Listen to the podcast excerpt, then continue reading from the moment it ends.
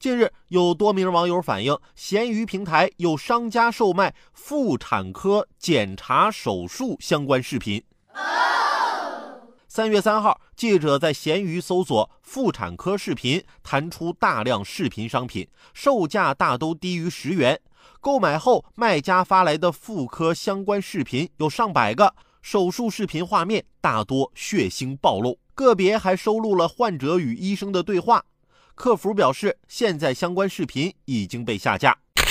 这些视频都是怎么流出来的？是谁从医院弄出来的？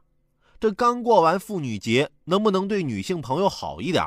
这以后女性朋友去医院检查个身体，还得留意下周围环境有没有摄像头啊！希望相关部门能够重拳出击，斩断贩卖病人隐私的灰色链条。